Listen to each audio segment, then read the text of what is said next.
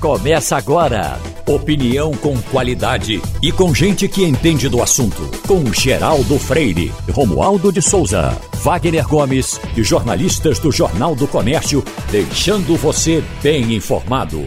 Passando a limpo. Eita, hoje nós estamos iniciando o Passando a Limpo, que tem Romualdo de Souza, tem o doutor Rodrigo Azevedo, aqui no presencial, e tem o ex-deputado Maurício Randes, para a gente fazer uma boa conversa aqui. Romualdo, saiu mais uma pesquisa parecida com as outras. Aqui ali a gente escuta as pessoas dizer, olha, esse negócio de pesquisa agora, pesquisa é um retrato do momento. Sim, é um retrato do momento. Todo mundo gosta de estar bem no retrato do momento, até porque as pessoas vão fazendo as suas as, eh, eh, as suas arrumações a partir dos números que vão obtendo e vão divulgando. Aí deu novamente eh, Lula, Bolsonaro, Sérgio Moro. Agora deu 26% de indecisos, Romualdo. 26% de indecisos é como que você estivesse com muita gente esperando a terceira via e a terceira via sem querer aparecer. Oi, Romualdo. Essa terceira via só vai se nutrir se ela se organizar no primeiro turno. Se não houver terceira via já no primeiro turno, uma das segundas vias vai eh, levar essa eleição com toda tranquilidade. Agora, a questão toda que me inquieta é que pesquisa que vale mesmo é só aquela com autorização do Tribunal Superior Eleitoral. Então, por enquanto, é apenas uma que a gente chama de consulta, não é, geral? Dessas pesquisas todas, elas vão começar a ter validade, segundo as regras do Tribunal Superior Eleitoral, após a autorização do TSE. Por enquanto é uma consulta. E, como diz é, quem está perdendo, a consulta, a, essa consulta ou essas pesquisas de momento são feito nuvem, que podem mudar de acordo com o vento. Vamos aguardar. Por exemplo, há um movimento forte dentro do PDT que tenta convencer Ciro Gomes a deixar de lado essa história de ser candidato à presidência da República, não gastar o dinheiro do partido, investir em candidaturas ao legislativo, que dá muito mais resultado. E aí Ciro já pegaria o, o, o, potencial de votos que ele tem, algo em torno de 3, 4, 5%, e se debanda para um dos lados, ou até mesmo para uma terceira via. Mas Ciro Gomes insiste e o PDT vai fazer uma festinha, ainda que virtual, para lançar o nome de Ciro Gomes com prazo de validade. Se nos próximos eh, 90, 100 dias Ciro Gomes não, não adquirir robustez, ele vai ser literalmente abandonado pelo PDT. Então, para mim, pesquisa só quando tiver a autorização do Tribunal Superior Eleitoral. Doutor Rodrigo, se interessa por essas pesquisas? É sempre bom olhar e acompanhar, né, é, né, Geraldo? Eu acho que, que, como eu falei aqui no último é, Passando a Limpo que eu participei, eu acho que o Brasil vota muito com emoção, não vota com a razão. Uhum. E em razão dessa emoção, continua polarizado entre Lula e Bolsonaro. Não acredito que uma terceira via se viabilize. Né, por conta disso, por conta da carência na análise técnica do candidato, do perfil, do plano de governo, etc. Eu, eu, particularmente, não conheço um eleitor dentro do meu meio social que pare para analisar é, o plano de governo de cada candidato para decidir esse aqui é melhor para o Brasil, vou votar nele. Né? Eu voto em Lula porque eu tenho afeição por Lula, eu voto em Bolsonaro porque eu tenho afeição por Bolsonaro, e é assim que a coisa anda, e por essa razão é, eu não acredito numa terceira via, porque a terceira via seria necessário uma análise crítica de quem está, de quem esteve e de quem quer vir. E não acho que o brasileiro tem perfil para isso. Doutor Maurício, que viveu essa vida por dentro dela. Eu penso, Geraldo, que é, essa terceira via que se cogitou lá atrás, ela está também se mostrando inviável. Isso que tu falas, Romualdo, que Ciro poderia tirar porque os deputados querem é, que o recurso do fundo eleitoral fique todo para as candidaturas de deputado, não está sendo o movimento que está acontecendo. Né? Ciro, nesse momento, está conversando com Marina Silva, tentando ver se Marina viria para a vice-presidência. O que daria uma certa envergadura. Então mostra que um candidato que poderia ajudar a unificar uma terceira via como Ciro Gomes, ele, o movimento dele está sendo na direção oposta, né? de reforçar a candidatura dele. E depois, eu acho que para ganhar uma eleição presidencial, Geraldo, Rodrigo, Romualdo e todos os ouvintes do Passando a Limpo da Rádio Jornal, o candidato precisa não só conquistar é, o conhecimento das pessoas, não se inventa um, um, uma candidatura da noite para o dia e ela se torna conhecida nessa heterogeneidade que é o Brasil nesses 220 milhões de habitantes. Em segundo lugar, não basta ser conhecido, não basta é, ser ouvido na Rádio Jornal, aparecer no Jornal Nacional. É preciso que a pessoa desenvolva confiança naquele, naquele candidato ou naquela candidata. Então eu penso que não há tempo para uma terceira via.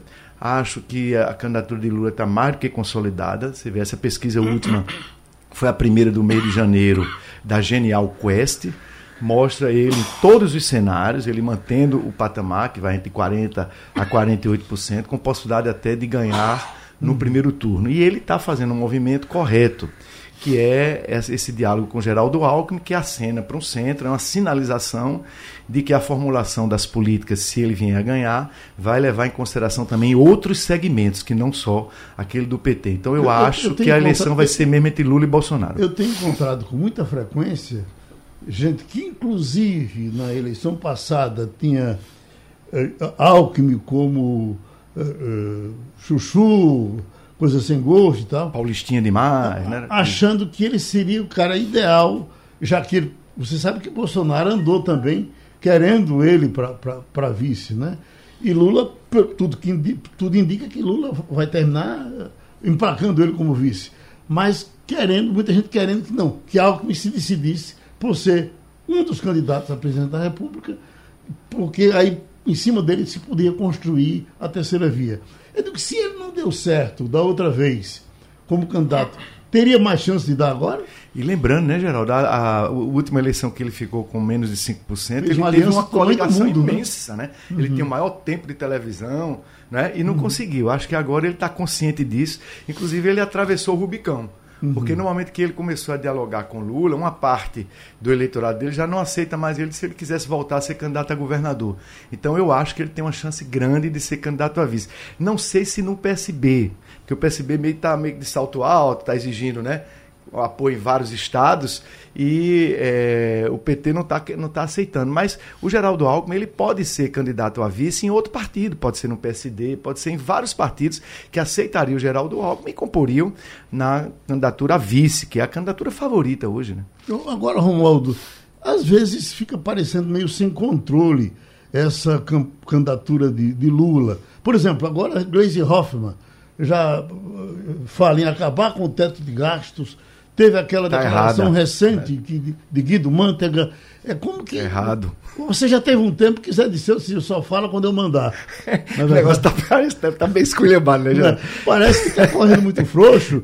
E isso, às vezes, Lula vai ter que se explicar. Eu acho. Eu acho que nesse agora, momento esse pessoal está falando para o público interno. É, Depois é que mesmo, vai vir o, o diálogo para o público externo. Agora mesmo, o Gleisi Hoffmann disse: Lula não irá ouvir nada do mercado. Primeiro mentira. Mentira, é? mentira. E segundo que não quer dizer isso agora. E ninguém pode governar assim. Tem que ouvir uhum. sim o mercado, tem que ouvir a sociedade civil, o movimento popular, tem que ouvir todos os segmentos. E Lula sabe fazer isso e vai fazer isso se for presidente. Oi, Romualdo. O ex-ministro da Previdência Social, ele disse essa semana o seguinte: Ricardo Berzoini conhecido como aquele que colocou os velhinhos na fila para fazer a prova de vida. Olha, o presidente Lula tem autonomia e estofo para falar e fazer o que quiser. Ou seja, a tendência, a corrente, porque o PT também é uma, uma legenda com diferentes tendências. Verdade. O PT, é, ou a legenda a que pertence uh, o sindicalista, disse o seguinte, ou está é, é, na seguinte corrente. O ex-presidente Lula é livre para fazer as negociações e o restante dos grupos eh, dentro do Partido dos Trabalhadores que aceite as negociações.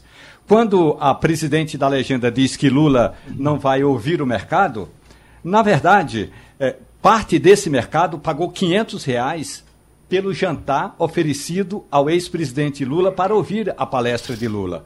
Portanto, em algum momento, o PT vai ter de ouvir o mercado, já que hoje o mercado está pagando para ouvir Lula? O doutor Rodrigo Azevedo, enquanto a gente tem tempo para falar disso, é, eu quando estava é, lhe acompanhando no Passando a Limpo, eu estava curioso em saber, é, porque o senhor se especializou em ser advogado de débitos rurais. É, Geraldo, eu tenho, na minha história de advocacia, eu tenho uhum. cerca de 20 anos advogando em licitações de contratos públicos, né? Uhum. Então, eu, quando o assunto é corrupção, eu é, sei bem como funciona o sistema, né? Eu costumo dizer que onde há poder e dinheiro, sempre vai, ter, sempre vai haver casos de, de corrupção. E como você sabe, eu fui para fora do Brasil, passei um ano fora, voltei e comecei, em razão das notícias do agronegócio, que é o que realmente move a economia do Brasil, né? Se anualmente a gente divulga né, a balança comercial do Brasil e o agronegócio é sempre o fator que salva o uhum. Brasil no resultado. E aí comecei a estudar isso e comecei a ver que o produtor rural, principalmente o pequeno e médio, passa por dificuldades enormes em razão do endividamento rural. Uhum. Né? O Brasil tem como uma política institucional há muitos anos, há décadas, independente de quem esteja no governo, de fomentar o agronegócio. Uhum. Né? E em razão disso, há vários planos de financiamento da atividade rural. Só que imagine agora, essas chuvas do sul, do sudeste e do centro-oeste que estão acontecendo no Brasil. Se a gente for para os números, o prejuízo vai ser bilionário de uhum. perdas de safra. Isso significa um endividamento bilionário entre os produtores rurais. Né?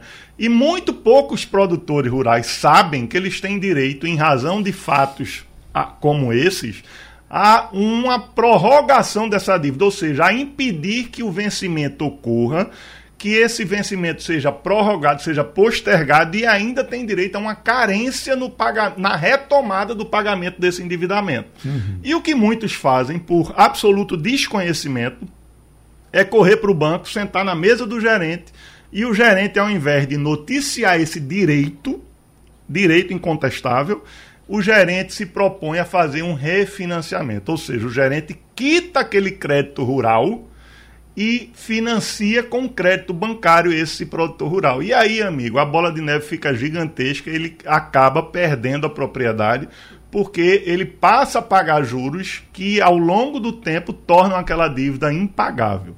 Uhum. E aí eu comecei a me interessar muito e me especializei há cerca de um ano nessa área, entendeu? Uhum. O que a gente observa é que é, é, constantemente quando os grandes dessa área se juntam com o governo, eles saem vencendo. Aí eu lhe pergunto, é, é, isso não vai de cima a baixo?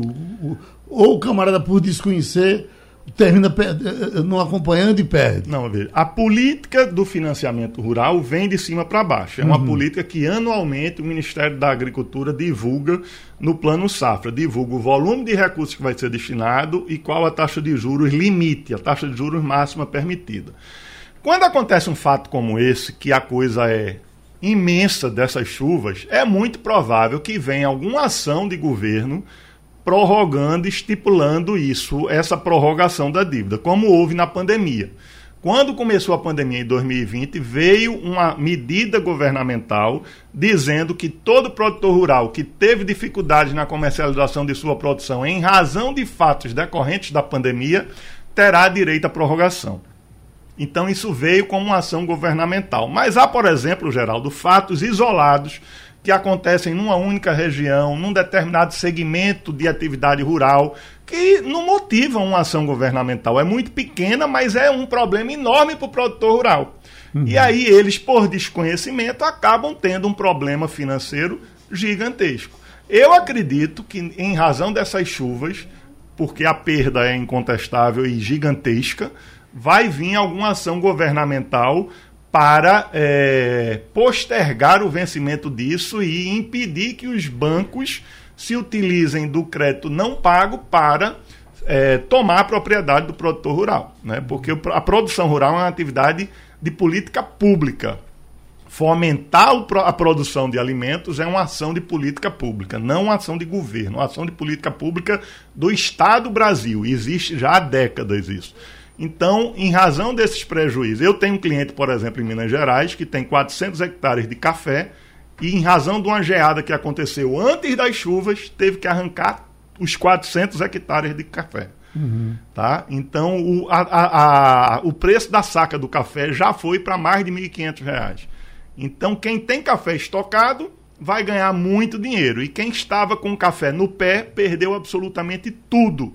E a grande maioria desses produtores, para custear a produção do café, pega anualmente o financiamento chamado financiamento de custeio da produção rural. Ele me disse, Romualdo, que ia falar de café só para você ficar com a boca cheia d'água. É. é, é, pelo custo é, para se produzir um café especial, ainda está muito barato. Uhum. É, houve também uma, um outro problema na safra, sobretudo de Minas Gerais, que é a tal da sazonalidade da mão de obra. Em função da pandemia, foi praticamente impossível trazer trabalhadores para a época do plantio, em algumas regiões, da colheita em outras regiões, porque não dava para liberar os trabalhadores que estavam uh, na, na, na, fazenda ou trazer alguém de fora. Então, houve também um aumento no preço substancial do café. Então, o café não subiu apenas o preço do café do dia a dia, subiu também o café, o chamado café de exportação. Esse sim subiu em torno, houve um, um aumento em torno de eh, 150% e 200%, doutor Rodrigo. É isso aí. É, eu, eu, eu, acompanhava esses empréstimos quando meu pai era vivo, que ele era pequeno microprodutor. Inclusive, não, não, era nem na terra dele, ele plantava na terra dos outros. Mas quando ele conseguia algum empréstimo, o que eu achava interessante era que tudo é, vinha fatiado, vinha tudo carimbado. Quer dizer, tanto para você comprar veneno. Se ele quisesse botar menos veneno, não, vamos diminuir o veneno aqui e vamos aumentar o feijão. Não pode tem que ser de, ainda é desse, desse sim jeito, sim sim. O crédito rural é um crédito carimbado uhum. tá? ele Ou seja, necessariamente, burocratizado né? É, uhum. ele necessariamente tem que ser investido naquelas ações que estavam descritas no projeto de obtenção do crédito rural.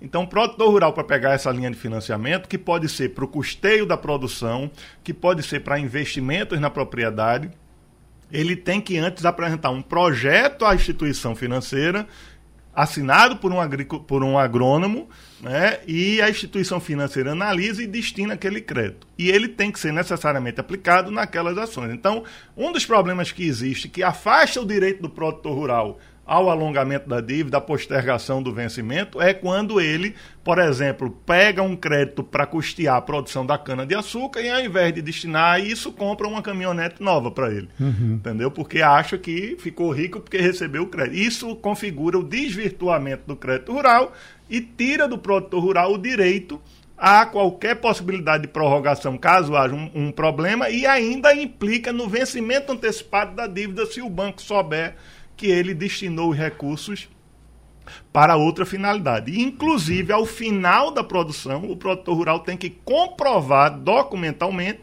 aonde aplicou os recursos. Doutor Rodrigo, há alguns anos eu acompanhei um pessoal aqui da Universidade, da Federação da Agricultura, do SEBRAE, eh, para uh, uh, uma, uma viagem longa nas regiões mais secas do México, eh, Sonora e, e, e, tantos outros lugares onde praticamente não chove. E no Texas, Estados Unidos, onde se produz muito, mas eles enfrentam muitos problemas. E o que eu achava interessante era que o doutor Geraldo Eugênio.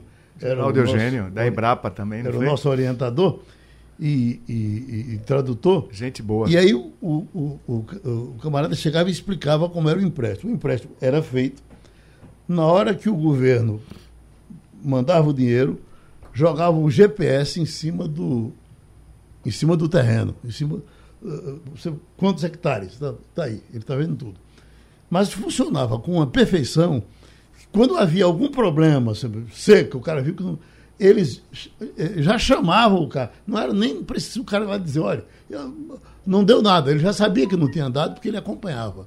Aqui nós não temos, não, com toda essa evolução da agricultura, é. nós não temos condição de fazer não, isso. Veja, a toda propriedade hoje ela precisa ter o georreferenciamento. Tá? Uhum. Então a tecnologia está no campo, está muito mais, de uma forma muito mais avançada do que a gente que vive na cidade pensa que está. Uhum. Né? Mas no, quando a gente fala dos problemas do endividamento rural, a gente tem uma dificuldade aí, porque a ação é pública, é uma ação pública de Estado, o crédito rural, porém que, que se utiliza das instituições financeiras privadas, dos bancos, das cooperativas de crédito, enfim.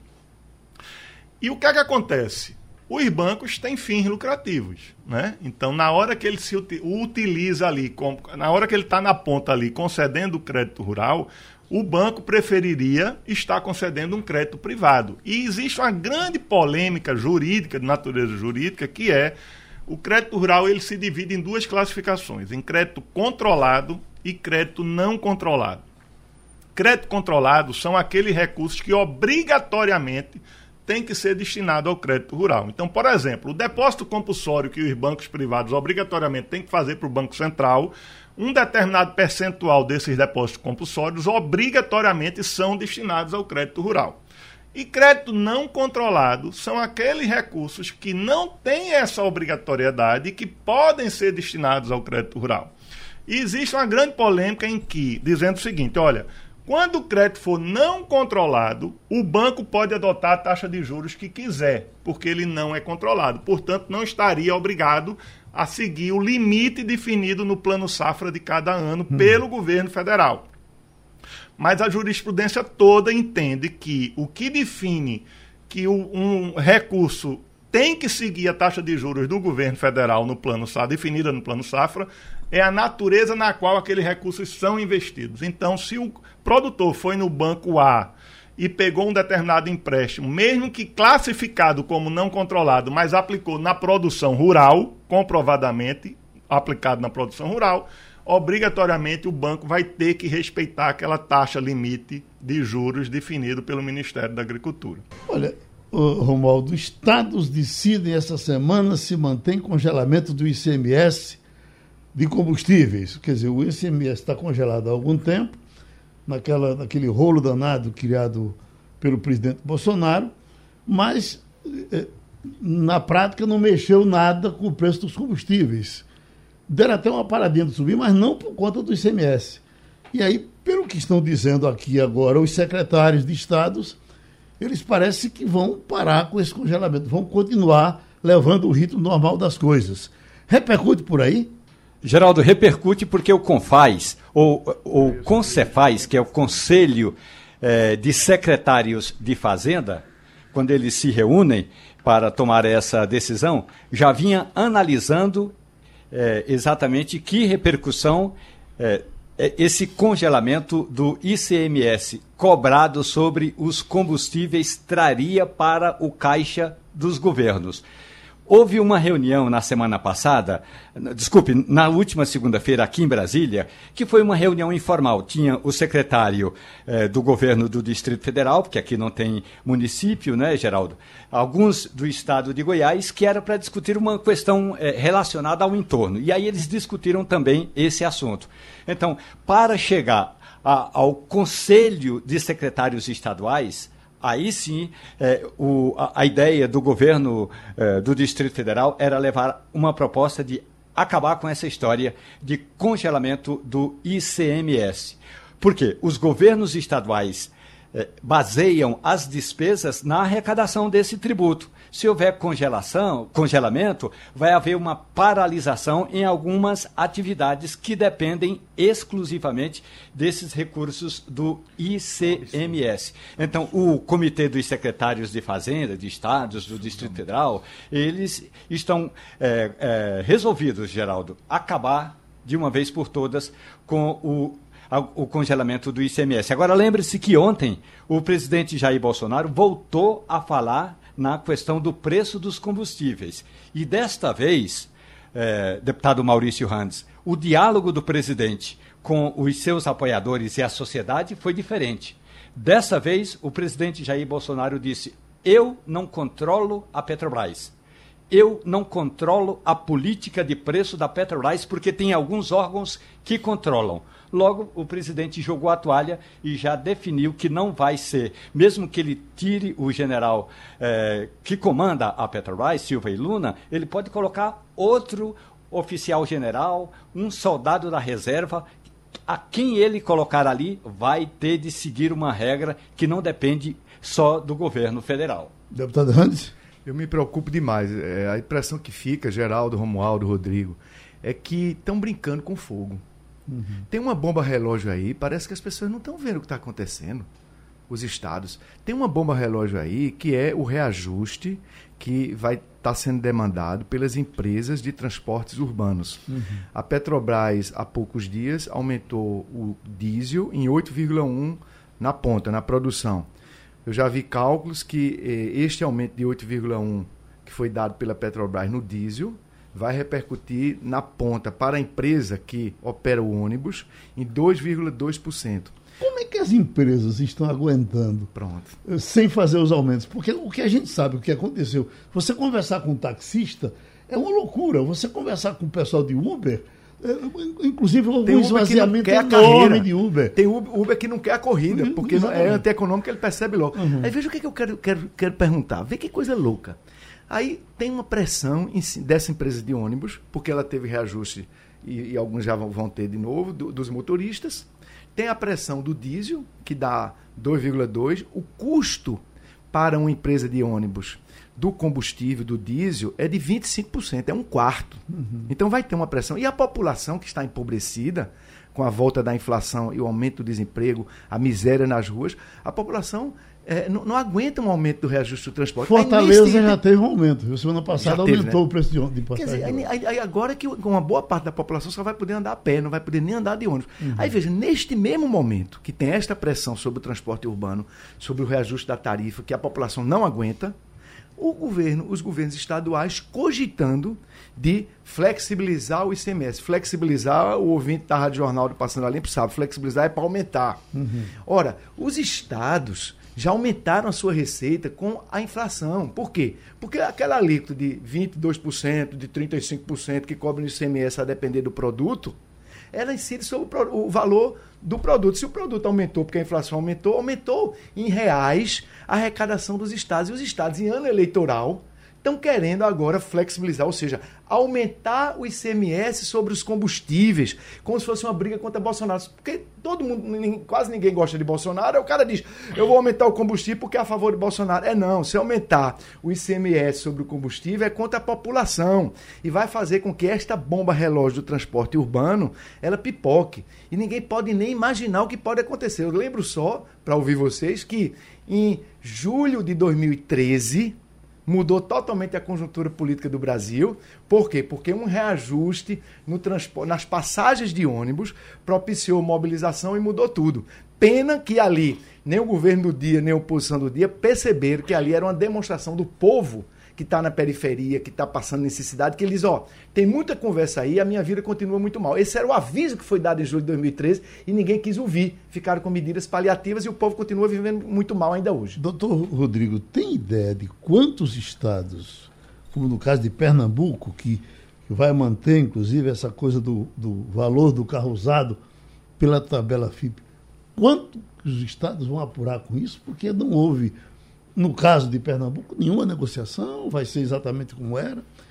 Na verdade, é, é, as compras às vezes são feitas na base da oportunidade. Por exemplo, certa vez eu, eu, eu, eu tinha um BMW, eu digo, eu vou trocar. Porque eu, por que, que eu comprei um BMW? Eu comprei porque eu, eu cheguei na loja e o camarada disse, olha, tá chegando esse aqui que o cara comprou, mas o carro é muito baixo, não está entrando na garagem dele. O fato dele ter comprado e, e, e passar para mim, ele já perdia 40 mil contos ali na brincadeira. Quando eu desisti para passar para o outro, porque o carro foi baixo para ele, continuou sendo baixo para mim, eu digo, eu vou trocar eh, por outra marca. Quando eu cheguei lá, o cara disse, olha, eu estou com esse carro aqui que ele é do drive. Então, o, o pessoal vem aqui, testa com ele, e nesses testes ele já rodou 600 quilômetros. E aí mas o desconto jogava o carro lá para baixo. Eu pegava na hora. O aí, test drive não acaba o carro. Então, por essas oportunidades eu passei, eu, eu, então comprei o carro. Só que ah, vem a tabela FIP, é um carro, é, é um carro importado, né? Eu paguei ontem. IPVA vai lá para Quanto foi de IPVA? Não tenho noção. 5 mil reais de IPVA. 5.600 reais de IPVA. De IPVA. Geraldo, o pior é demais. disso tudo. Uhum. É, é demais, que... é tributo demais. Imagina. O pior, o pior, disso tudo é que isso é fruto de uma bolha que a gente está vivendo. Por que, é, que os carros usados. Bolha. É. Por que, que os carros usados subiram tanto? Porque está faltando carro novo na concessionária. E por que está faltando carro novo?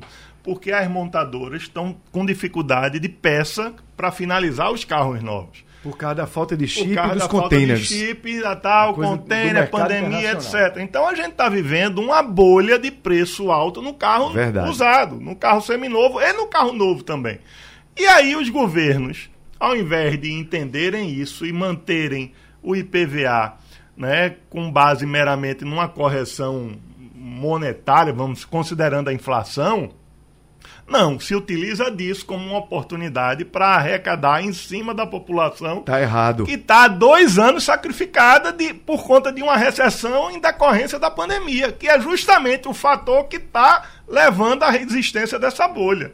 Então, assim, é, é uma hipocrisia que a gente vive aqui.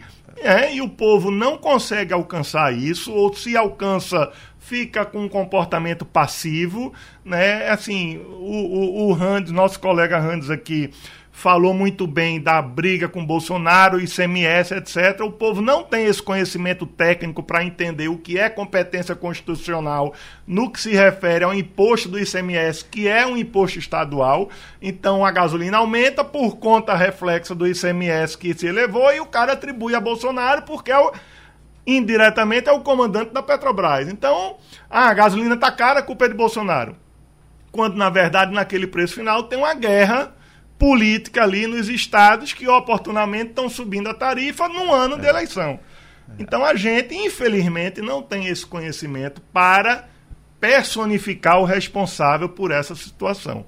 E o IPVA é isso, né? Você, ah, o IPVA aumentou, ah, foi a inflação. Não, não foi a inflação, foi o oportunismo de um governador insensível e com a clareza de que esse preço alto do carro usado ou do carro novo é fruto de uma bolha momentânea que vai passar. Uhum. E aí, quando passar, feliz. o cara que pagou o preço Já alto em razão da bolha não pega Já de pagou. volta o dinheiro. É. E né? você foi muito feliz. Não, não é preciso a pessoa ter o conhecimento técnico do tributo, porque as pessoas às vezes ficam achando, ah, eu não conheço, não é um assunto que eu devo meter minha colher. O ouvinte sabe que aumentar o IPVE, o IPVA hoje, está errado.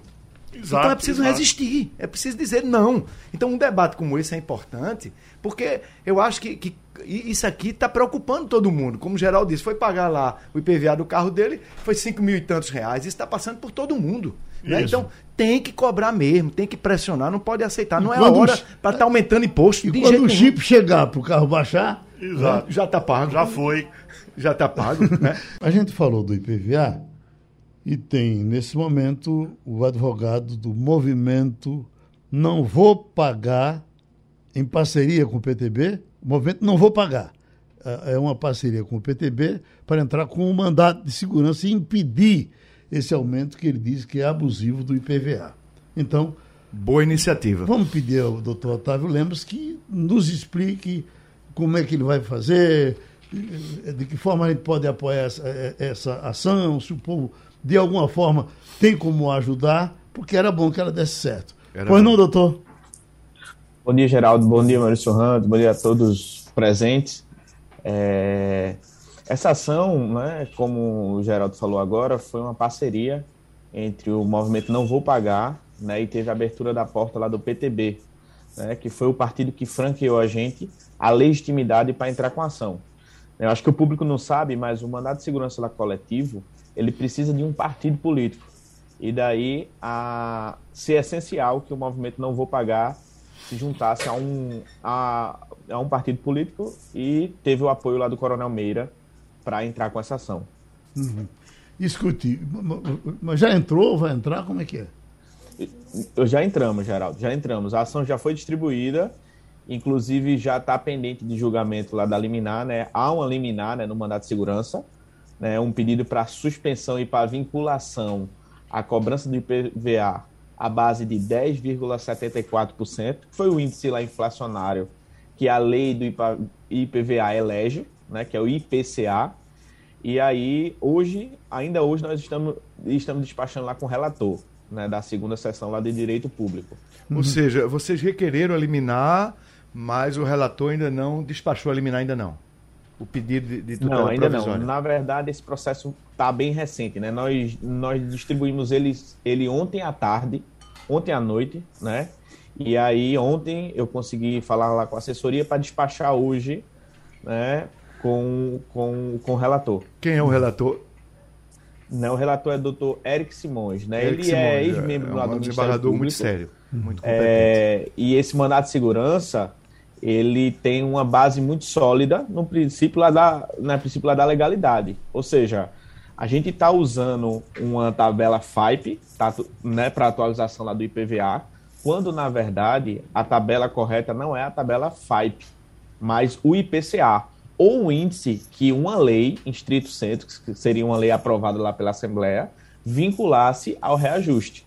Como foi criticado né, há pouco tempo aqui, né, bem dito lá pelo doutor, é, é, é, a tabela FIPE é um índice lá especulativo. Né? Então, não pode o Estado, veja, nós estamos diante de um princípio da legalidade, nós estamos princípio lá da Constituição Federal, não pode o Estado usar de oportunismo para cobrar o IPVA, usando uma tabela totalmente imprópria. A tabela FIPE, ela é criada por vendedores. Deixa eu passar para Romualdo em Brasília, porque você tem, Romualdo, aí o, é. o seu vizinho Minas Gerais, que tem uma ideia, que talvez seja a ideia que outros estados pudessem praticar. Pois é, a, a ideia era exatamente do congelamento. Agora, congelar o preço é, do IPVA que foi praticado o ano passado. Então, essa questão toda, aqui no Distrito Federal, ela foi tomada da segui na seguinte medida. Leva em conta a tabela do preço do, do, do veículo. Leva em conta ou leva em consideração a correção eh, da inflação nesse período.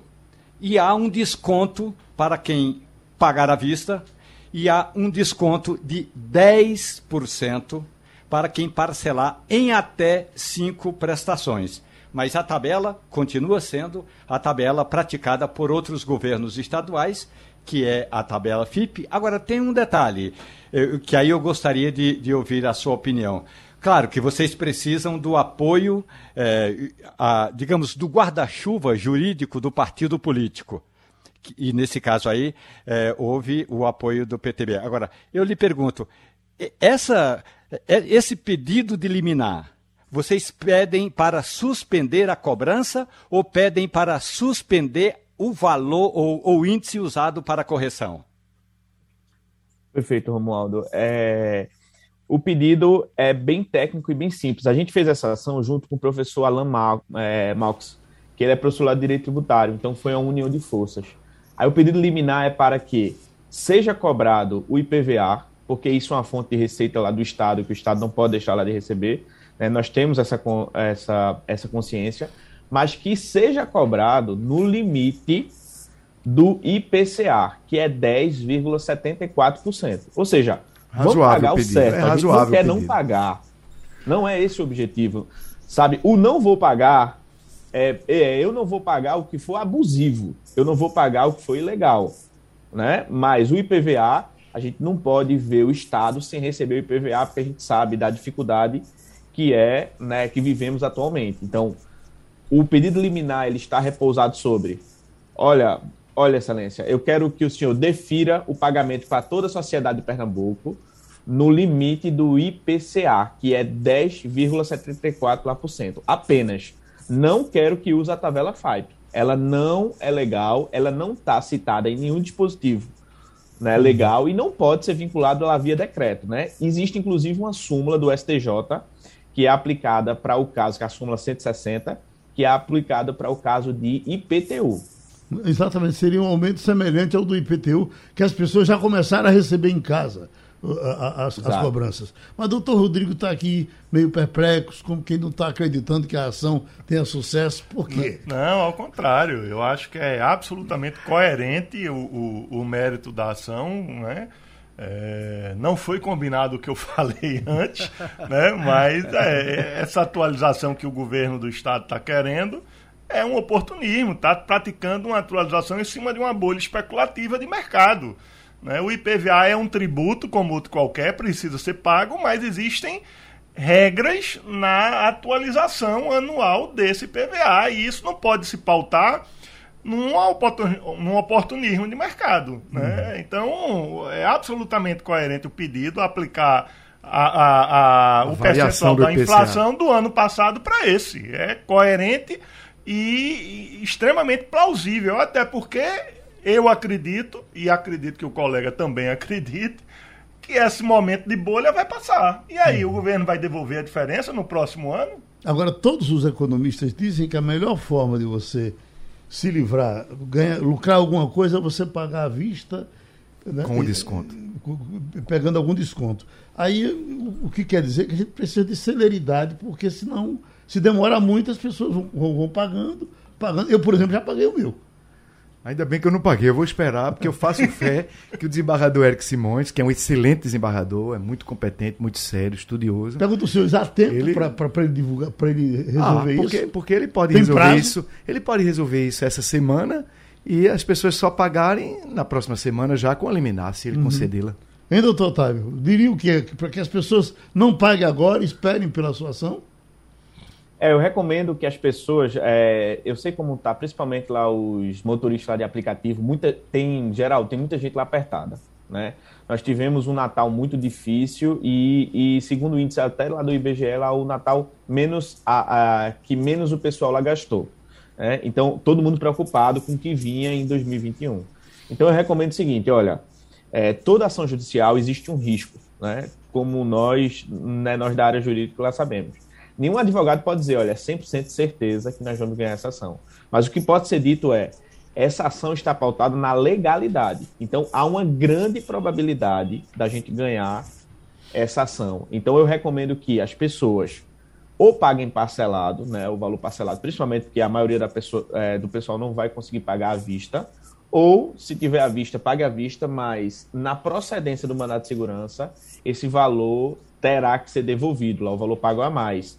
Há de se frisar o seguinte, Geraldo, que o mandato de segurança é, coletivo ele vem num momento propício e tem, e tem uma boa intenção, porque ele visa não sobrecarregar o judiciário com demandas individuais. Porque uhum. você imagine, todo mundo que tem carro começar a entrar com mandato de segurança lá individual, ou até com ação ordinária, ou até com qualquer outro tipo de ação, para combater essa ilegalidade. Você uhum. veja quantas ações não bateria a porta lá do Poder Judiciário e outras demandas seriam comprometidas, por exemplo, de saúde, que a gente sabe que tem a todo tempo, outras demandas mais, mais, mais interessantes e que precisam de mais atenção. Então, o mandato de segurança coletivo foi: olha, vamos ser célere, vamos ser objetivo.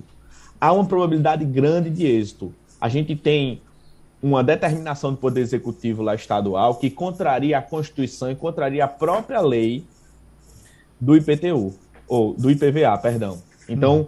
a gente tem, tem uma expectativa que, digamos, seja 80 a 20, sabe? Somente uma dificuldade de, de uma questão processual poderia fulminar o nosso mandato de segurança. Hum. Doutor Maurício, veja bem, admita que um, um, um jovem que está aí para se virar desempregado, pegou o, o Honda do pai e vai ter que pagar, eu vi um, um cara que estava pagando ontem, R$ 3.600.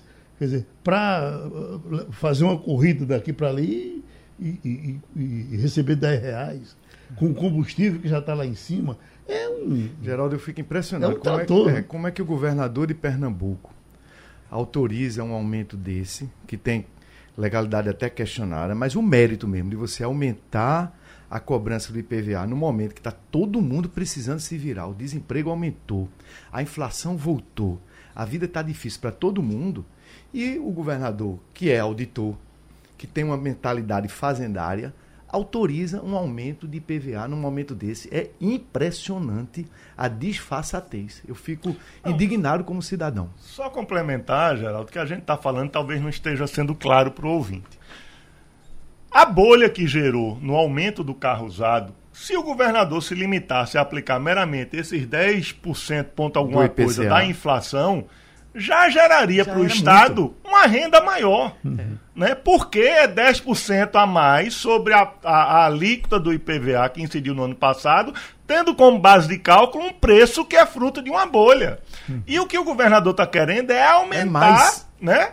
Aumentar a alíquota do IPVA que vai incidir sobre o preço da bolha e não simplesmente aplicar a taxa da inflação. Né? Rodrigo, a, a, é, assim, é, é, é absolutamente sem o um mínimo de bom senso. Só a isso. correção da inflação já aumentou a arrecadação Exatamente. do Estado. Nós temos procurado as, as, as autoridades do Estado para falar disso há uns 15 dias, mas a resposta é que só falam por notas oficiais.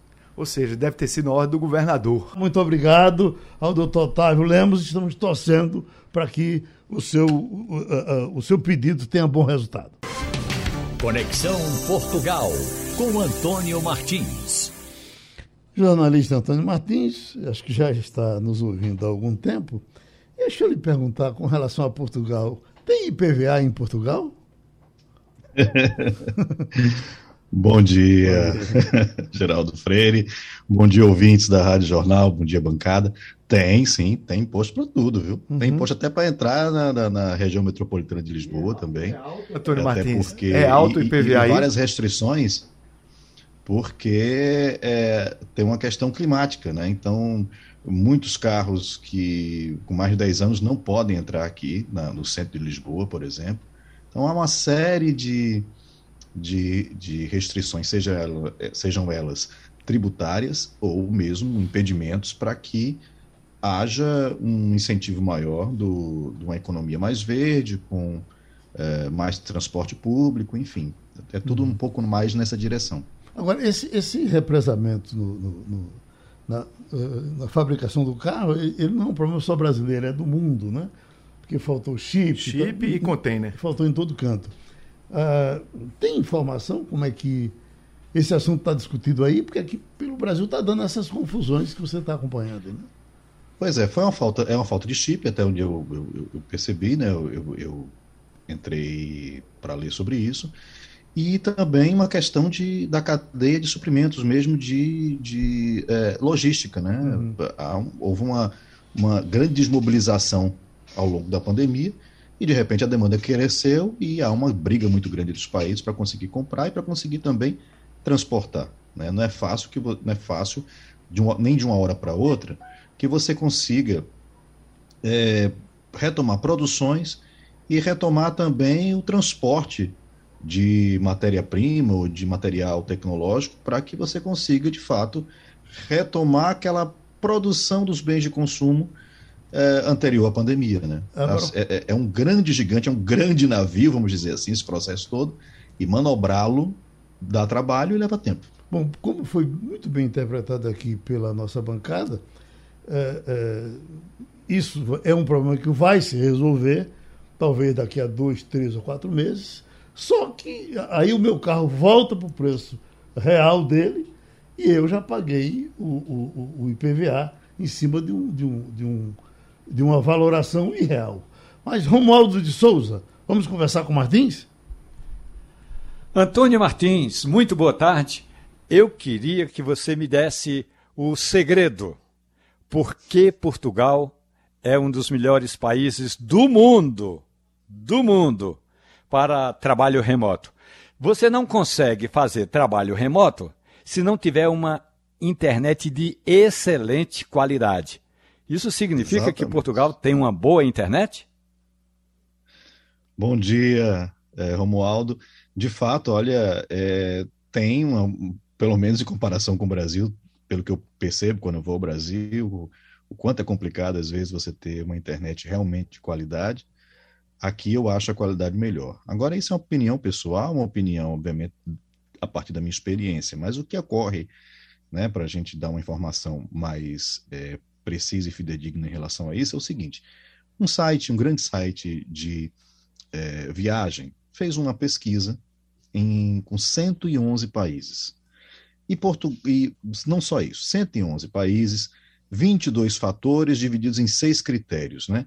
Que critérios é, seriam esses? É, por exemplo, é, eu vou ter que ler aqui porque eu não estou lembrado de todos, se eu conseguir encontrá-los. Mas assim, vamos lá. preço, local, facilidade de viagem, acessibilidade, uh, segurança e saúde, a possibilidade do trabalho remoto, mesmo a tecnologia, como você falou, da internet, né? vida social e clima. E Portugal pontua com 100%, eram 100 pontos, e Portugal consegue os 100 pontos. Logo em seguida vem a Espanha, depois vem uh, Malta, ou Chipre, se eu não me engano.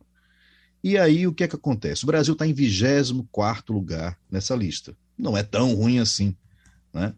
Mas você percebe que é, alguns desses fatores que foram analisados, em algumas categorias que foram analisadas, você percebe onde é que está o gargalo. E aí eu pergunto para você, onde é que você acha que está o gargalo? É na segurança? É no clima? É na tecnologia? É na vida social? Ou é na acessibilidade e facilidade para viagens? É uma questão que eu acho que é importante até para, por exemplo, é, para você dar aula, se qual... a tecnologia for ruim, é, se a ah. internet for ruim, a aula trava, os alunos vão embora. A Exato. outra questão qual, é qual, a comodidade, qual, né, desses critérios aí, dessas, dessas opções, dessas categorias que você acha que o Brasil ah. mais pecou? Ou que foi menos avaliado? Mais o quê?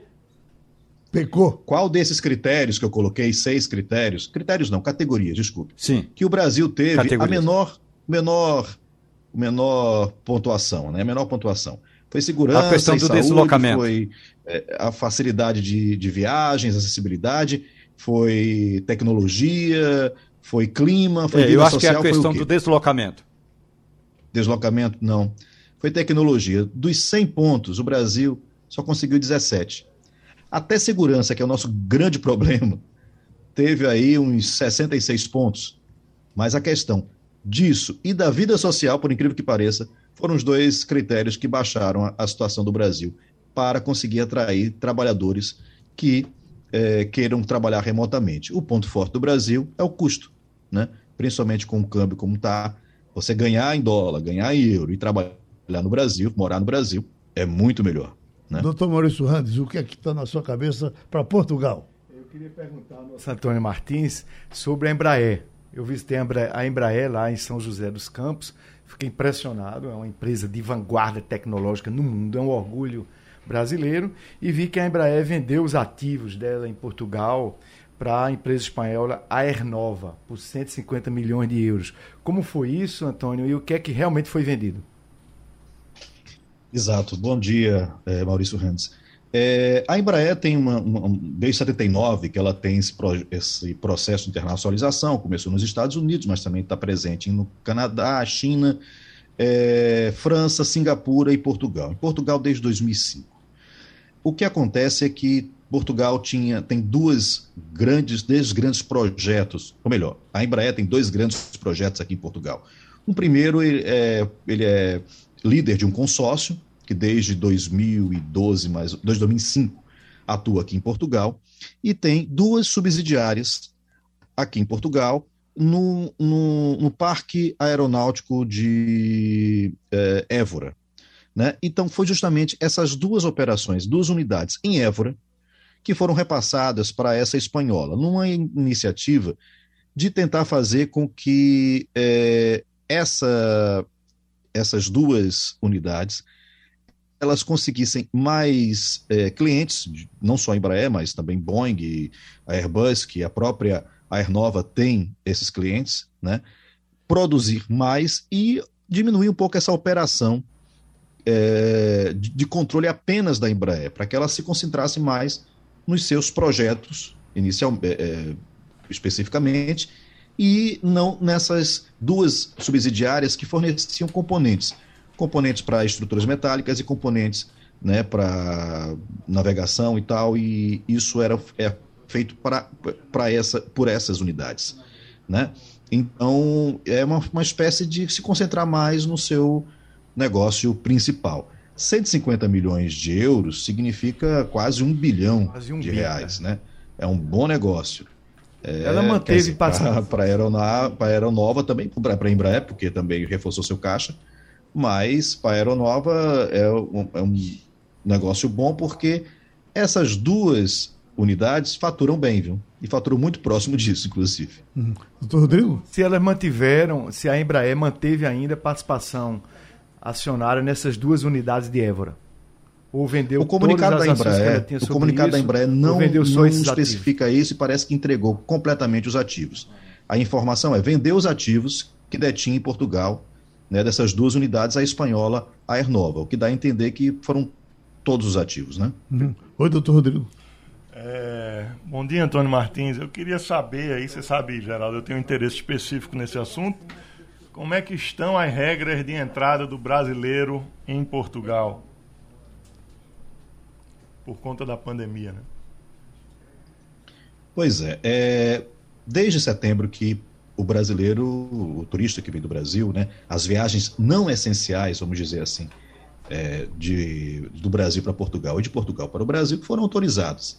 E, essa, e essas autorizações elas já estão aí na quinta é, renovação, né? E o que é que se mantém é houve uma renovação, mais uma renovação até o dia 2 de fevereiro. Então, até o dia 2 de fevereiro, o que, é que o brasileiro, turista vindo do Brasil, né, numa viagem não essencial, ou seja, uma viagem turística, de passeio, enfim, o que, que ele tem que ter? Ele tem que ter o, uh, uh, o teste negativado, né? Entrar, ou melhor, embarcar, entrar no avião com o teste negativado. PCR com 72 horas, o antigênio com é, 48 horas, né? E não precisa de vacina, mas tem que ter o teste negativo. Ocorre que as uh, empresas estão sendo muito fiscalizadas. O primeiro-ministro Antônio Costa disse que vai reforçar ainda mais essa fiscalização fiscalização das empresas aéreas e dos passageiros que desembarcam em Lisboa, proveniente do Brasil não só do Brasil, obviamente tem outros países na lista, mas estou falando do Brasil porque é o nosso, é o nosso foco, né? E a ideia é que, é, não só a ideia, mas a prática do que está acontecendo mesmo é multa, e multas pesadas, tanto para passageiros quanto para as empresas aéreas. Então é bom tomar cuidado, fazer o teste. É bem possível que a empresa nem permita que você embarque se você não tiver o teste negativado, né? E fica aí essa, a dica também de entrar no site do que seria o SUS aqui, que é, é o Serviço Nacional de Saúde. Entrar no site sns.pt é, e, perceber, e tentar ver se mudou a lista né, dos países que podem entrar e o que, que precisa para entrar. Fica a dica aí para quem quer viajar, tá com programação para cá, para quer viajar para cá, enfim, e está sempre olhando essa lista, porque a, a renovação é até o dia 2 de fevereiro e de um dia 2 de fevereiro pode haver mudança nessa lista. Bom, o nosso tempo foi engolido, vamos dar um abraço grande em Martins. Não está nem havendo tempo para eu conversar com o doutor Rodrigo sobre a maconha que está fazendo sucesso. Lá em Quebec. Em Quebec, né? Que ele foi uma espécie de embaixador nosso lá e ele conviveu com esse, com esse ambiente de maconha. Todo mundo se vacinou. A turma só é, pôde comprar maconha é, no lá, começo, que é legalizada, né? No começo nós até não se falamos fosse vacinado. disso. Falamos, falamos. É, falamos disso aqui porque parece que não estava havendo grande aceitação. Mas parece que o negócio terminou dando certo. com essa condição, todo mundo correu para a vacina. Já. Diz que quadru, quadruplicou o número de pessoas Como vacinadas. Fernando Gabeira já dizia há muito tempo que a maconha ainda ia resolver os nossos problemas no Brasil. Pelo menos no Canadá está resolvendo. Obrigado, amigos. E terminou o Passando a Limpo. Você ouviu opinião com qualidade e com gente que entende do assunto. Passando a Limpo.